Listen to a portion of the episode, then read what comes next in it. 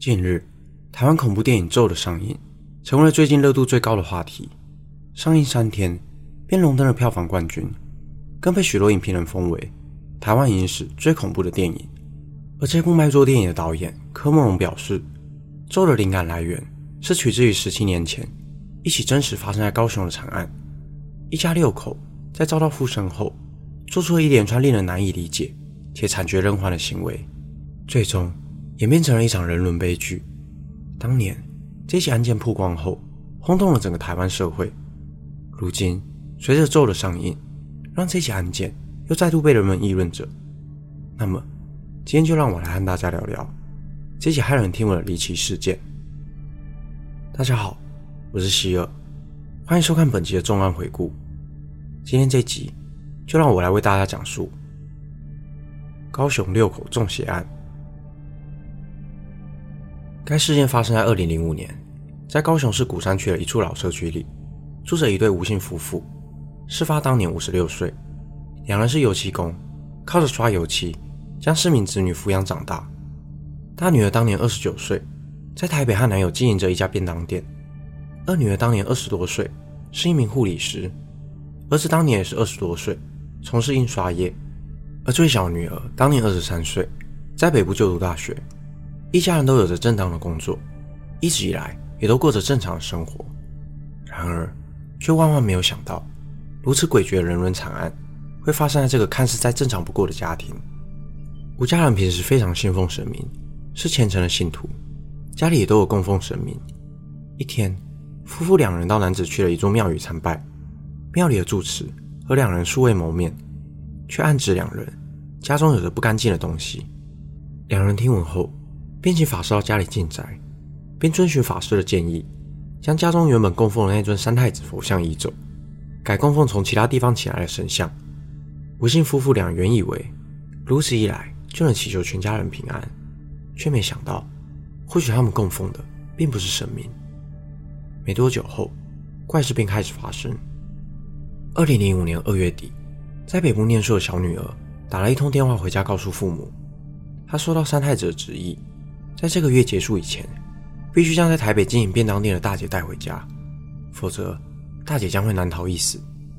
听闻后的吴姓夫妇俩，隔天便立刻北上，将两个女儿全都接了回来。而就在大女儿回家的那个夜晚，做了一个噩梦，梦里她梦见自己被性侵的场景。从那天起，她就不敢睡觉，因为她害怕一旦入睡后，便会再次梦到那可怕的场景。几天后。大女儿又接到一通电话，没有人知道这通电话是谁打来的，包括吴家人在内，也不知道电话里头说的是什么内容。但接完这通电话以后，大女儿就被附身，自称是菩萨的代言人，开始尖叫、崩溃，甚至出现殴打自己的行为。吴姓夫妇俩见状，便带着全家大小到新竹五指山上的一间庙宇进行灵修，希望能驱赶大女儿身上不干净的东西。灵修结束后，全家人回到高雄的住家，但情况却没有改善，甚至更加恶化。吴家六口一个个接连被附身，就像是中邪一样。二女儿自称是七仙女，小女儿自称是三太子，儿子自称是济公师父。吴姓夫妇则是被玉皇大帝和王母娘娘附身。全家人开始发疯似的起乩。被附身的时候，他们时不时自残，又或是一起拿神主牌位。殴打其中一名家人，甚至为了驱赶附身在家人身上的神明，拿点燃香烧灼彼此。脱离附身状态后，吴家人也不吃不睡，全靠喝符水为生，只因担心再被附身。这样的情况持续了近二十天，时不时就会听到吴家人起乩后的喊叫声。街坊邻居们也都认为这家人疯了，就连原本住在吴家人楼下的亲戚，也因为害怕，暂时到旅馆躲避。但整个过程中，却都没有人报警。一直到四月九日晚上，大女儿被全家人发现，在房里口吐白沫，四肢冰冷，早已失去了意识。而身为护理师的二女儿，对大姐进行了几次 CPR 无果后，便置之不理，因为他们认为大女儿只是暂时灵魂出窍，并坚信死了不是自己的家人，而是附身在大女儿身上的邪灵。即便大女儿已经明显失去了生命迹象。也依然没有立即送医。两天后，吴母又再度起乩，而这次附身的不是别人，正是自己的大女儿。她告诉家人，自己已经离开了这个世界。这时，全家人才认清大女儿已经往生的事实，并叫救护车将大女儿送医。四月十一日下午，大女儿被送到高雄医学大学附设医院急救，仍然回天乏术。虽然大女儿身上有多处淤青及灼伤，但都不足以致死。经过医生检定，真正的死因为多重器官衰竭，推断是由于多日未进食，加上体力透支所致。不过当时医院不管怎么联络，都联系不上死者的家属。便在三天后通知警方。警方接获报案后，很快找到吴家其余五人。五人因为害怕再次被附身，吓得不敢回家，躲到台南一处神坛栖身。警方随即传唤五人到案说明。